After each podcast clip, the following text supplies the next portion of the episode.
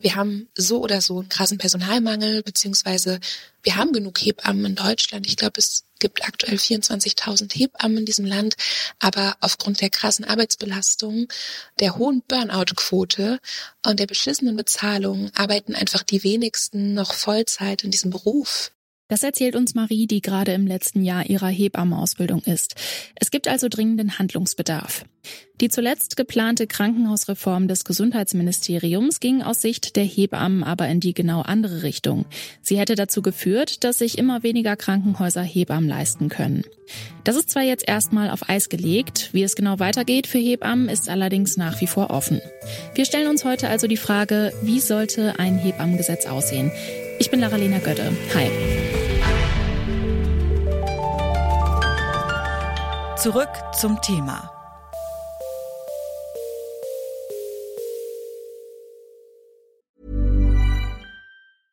Bitte widmet eure Aufmerksamkeit unserem Werbepartner. Die Suche nach geeigneten Mitarbeitenden kann viel Zeit in Anspruch nehmen, muss sie aber nicht unbedingt, denn man kann sich helfen lassen. Zum Beispiel mit den Premium-Stellenanzeigen von Indeed, denn damit wird eure Stellenanzeige in der Suche sichtbarer und Bewerberinnen und Bewerber werden schneller auf euch aufmerksam. Indeed schenkt euch jetzt 75 Euro Startguthaben für eure Premium-Stellenanzeigen. Klickt dazu auf den Link in den Show Notes. Es gelten die AGB. Eine Krankenhausreform soll nach dem Willen von Gesundheitsminister Karl Lauterbach kommen. Seine Pläne haben dann aber doch für eine Menge Widerstand gesorgt, vor allem bei Hebammen. Einer der Reformvorschläge, Hebammen sollten aus dem Pflegebudget gestrichen werden. Das heißt, Krankenhäuser hätten sich weniger Hebammen leisten können. Nach der Kritik ist Gesundheitsminister Lauterbach dann erstmal zurückgerudert. Sein Ministerium arbeite mit Hochdruck an einer neuen Finanzierung für Hebammen. Mitschuld am Sinneswandel ist auch eine Petition, die die Jurastudentin Michelle Franco ins Leben gerufen hat. Um die 1,6 Millionen Menschen haben bisher den Aufruf unterschrieben. Ich habe Michelle Franco gefragt, ob sie mit so viel Zuspruch gerechnet hatte. Nein, also die Zahl ist absolut überwältigend. Ich habe vielleicht am Anfang damit gerechnet, dass wir vielleicht, wenn es gut läuft, 50.000 Unterschriften zusammenbekommen. Dass das dann aber schon innerhalb eines Tages erreicht war, war einfach unglaublich. Ich habe niemals damit gerechnet. Gesundheitsminister Karl Lauterbach hat gerade gestern auf Ihre Petition geantwortet. In dem Text heißt es, bezüglich der Finanzierung über das Jahr 2025 hinaus wird eine Krankenhausreform folgen, an der das Bundesministerium für Gesundheit mit Hochdruck arbeitet. Das klingt noch sehr vage. Was halten Sie denn von der Entscheidung und die Diskussion rund um die mögliche Reform? Also ich denke, man muss eben abwarten, was beschlossen wird. Wie Sie selbst sagen, es klingt eben alles noch sehr vage. Man weiß jetzt nicht, wie genau er das jetzt in Zukunft finanzieren will. Es bleibt eben abzuwarten, wie sich die ganze Lage entwickelt und ob die Situation sich dann für die Hebammen verbessert. Was wünschen Sie sich konkret? Also wie soll Ihrer Meinung nach ein neues Hebammengesetz aussehen? Also grundsätzlich wurde ja im Koalitionsvertrag vereinbart, dass eigentlich eine eins zu eins Betreuung von einer Hebamme angestrebt werden soll. Und das ist auch eben das, was ich mir wünschen würde, dass es eben mehr Anreize gibt für Hebammen, auch überhaupt erst Hebamme zu werden und dass es dann halt auch eben genügend Krankenhäuser und Hebammen gibt, die dann eben alle Schwangeren und Frauen in den Krankenhäusern dann betreuen.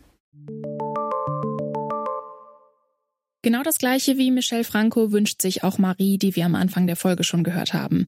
Die 1 zu 1 Betreuung wäre ideal für die Qualität der Geburtsbetreuung, aber auch um die Burnout-Quote bei Hebammen zu senken. Dafür wäre aber mehr Geld nötig. Der Deutsche Hebammenverband fordert schon seit Jahren ein eigenes Hebammenbudget und sagt, die ursprünglichen Vorschläge hätten katastrophale Auswirkungen auf die klinische Geburtshilfe. Neben der Finanzierung geht es dem Verband nämlich unter anderem um die Pflegeversorgungsuntergrenze. Was es damit genau auf sich hat, das hat mir Mechthild Hofner erklärt. Sie ist die Vorsitzende des Bayerischen Hebammenlandesverbandes. Hier ist der Fakt, dass Hebammenfachkräfte, also einfach Hebammen, auf den Pränatal- und Wochenbettstationen nur noch zu fünf bis zehn Prozent angerechnet werden dürfen. Und das bedeutet das aus für Hebammenversorgung in diesen wichtigen Bereichen der Versorgung von Frauen und Kindern. Warum ist denn die Lage in der Geburtshilfe schon jetzt so prekär? Da läuft ja auch nicht alles rund eigentlich.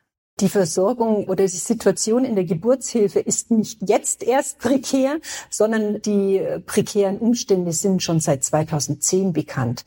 Spätestens hat, dort haben wir eine Petition eingereicht, also die Hebammenverbände gemeinsam für eine Initiative zur Sicherung der flächendeckenden Versorgung mit Hebammenhilfe für alle Frauen und Familien. Schon damals war es einfach Fakt, dass nicht jede Frau die Hebammenversorgung bekommt, die ihr per Gesetz zusteht.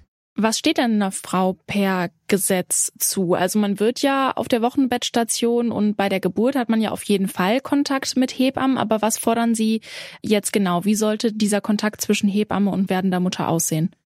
Der Kontakt, das klingt einfach relativ unpersönlich und klingt eigentlich so, als hätte man das mal mit einem kurzen Blick, einem, einem Wort abgehandelt. Nein, es ist eine sehr umfangreiche Arbeit und wir fordern in der Geburtshilfe die eins zu eins Betreuung, dass wirklich so viel Personal eingestellt vorgehalten wird, dass jede Frau während des Geburtsprozesses durch eine Hebamme begleitet werden kann.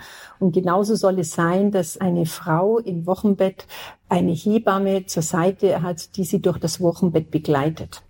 Was wünschen Sie sich jetzt für die Zukunft in Bezug auf diese Reform von Herr Lauterbach? Was fordern Sie da?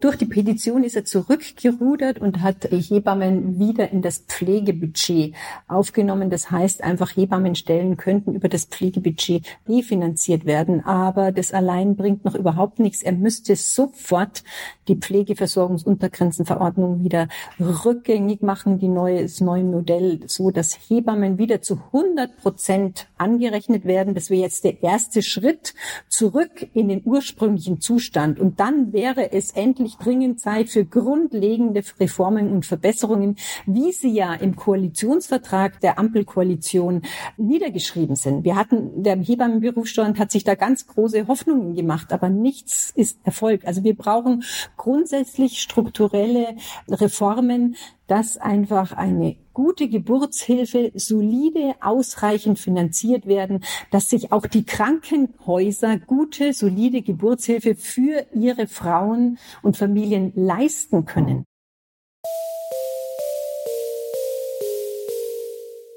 Die Aussichten für werdende Hebammen oder für Hebammen, die jetzt gerade fertig werden, sehen nicht rosig aus. Das sahen sie aber auch vor dieser ganzen geplanten Reform nicht. Und die sehen jetzt auch nicht besser aus, weil die Reform zurückgezogen wurde. Also wir müssen, glaube ich, auch wirklich aufhören, uns jetzt darüber zu freuen, dass es nicht dazu kommen wird, dass ab 25 die Hebammen nicht mehr über ein Pflegebudget der Kliniken abgerechnet werden können.